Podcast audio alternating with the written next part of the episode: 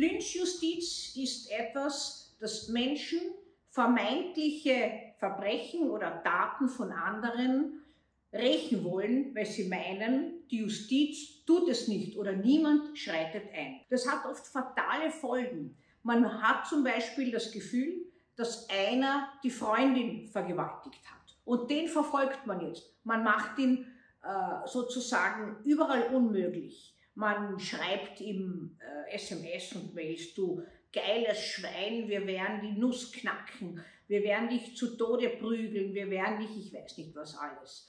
Äh, man macht zum Beispiel, ist äh, wirklich vorgekommen auch, dass äh, vier Jugendliche einen anderen in einem Park zu Tode geprügelt haben. Vergewaltiger Schwein. Nichts anderes hast du verdient, als im Knast zu landen. Weil eine der Mädchen erzählt hat oder haben soll, die in ihrer Klick war, dass dieser junge Bursch ihr zu nahe getreten wäre, sie letztlich zu Sex gezwungen hat.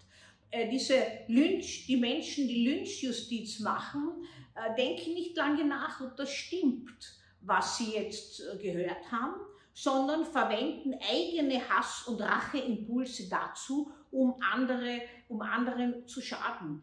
Die kommen dann in die Situation, dass sie selber als ehemaliger Täter verdächtigt werden. In seltenen Fällen stimmt es, in meisten Fällen stimmt es nicht. Und nun letztlich in den Opferstatus kommen. Man kann natürlich sagen, hat eh nichts anderes verdient, geschieht ihm recht, dass er jetzt das äh, bekommt, was er selbst verursacht hat. In der Mehrheit der Fälle sind das aber Tatverdächtige von Lynchjustiz ähm, tätigen, die gar nicht die Täter und Täterinnen sind. Das heißt, es wird jemand äh, verfolgt, unmöglich gemacht, gemobbt, gestalkt, von dem man annimmt, dass er etwas gemacht hat, ohne dass man es sicher weiß. Und der wird überall, wo es nur geht, äh, unmöglich gemacht.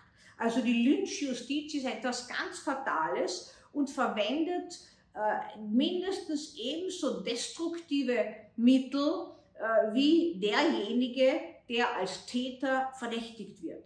Gibt es viele, viele Fälle, die äh, bei der Justiz gelandet sind, auch manche dieser vermeintlichen Täter und äh, Angeklagten, die dann letztlich unschuldig waren, sind in Suizidversuche getrieben worden, weil sie nicht mehr auskönnen haben, weil man hatte so eine, eine äh, Gruppe gefunden, die sicher war, dass man ein Schwein ist, ein Vergewaltiger ist, einer, der irgendwelche kinderpornografischen Sachen macht, Kinder missbraucht und so weiter und dem nichts anderes gebührt als der Schwanz abgeschnitten, die Hoden zerknittert und der gehört einfach aufgehängt. Und das wird so lange betrieben, bis man meint, dass hier Rache äh, passiert ist.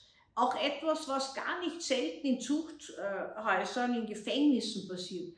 Man verwendet etwas, um einen anderen unter Druck zu setzen. Man hat gehört, Sie wissen, in Gefängnissen gibt es Vergewaltigungen immer wieder, unter Insassen, aber auch unter Insassinnen.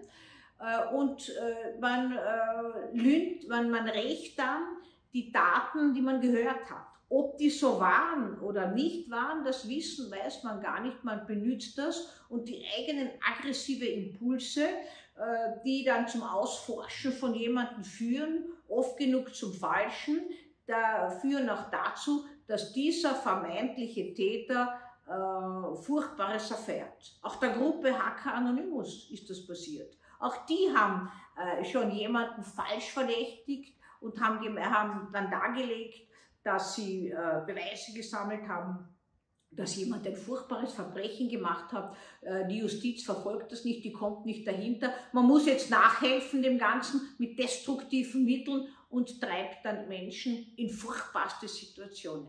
Immer wieder habe ich in der Praxis derartiges. Manchmal habe ich diese Fälle auch bei Gericht, wenn sie als Opfer Schadenersatz fordern und wenn sich ihre Unschuld herausgestellt hat und wenn sie über ihr Leiden davor berichten. Lynchjustiz ist fatal. Sie schafft furchtbare Kollateralschäden.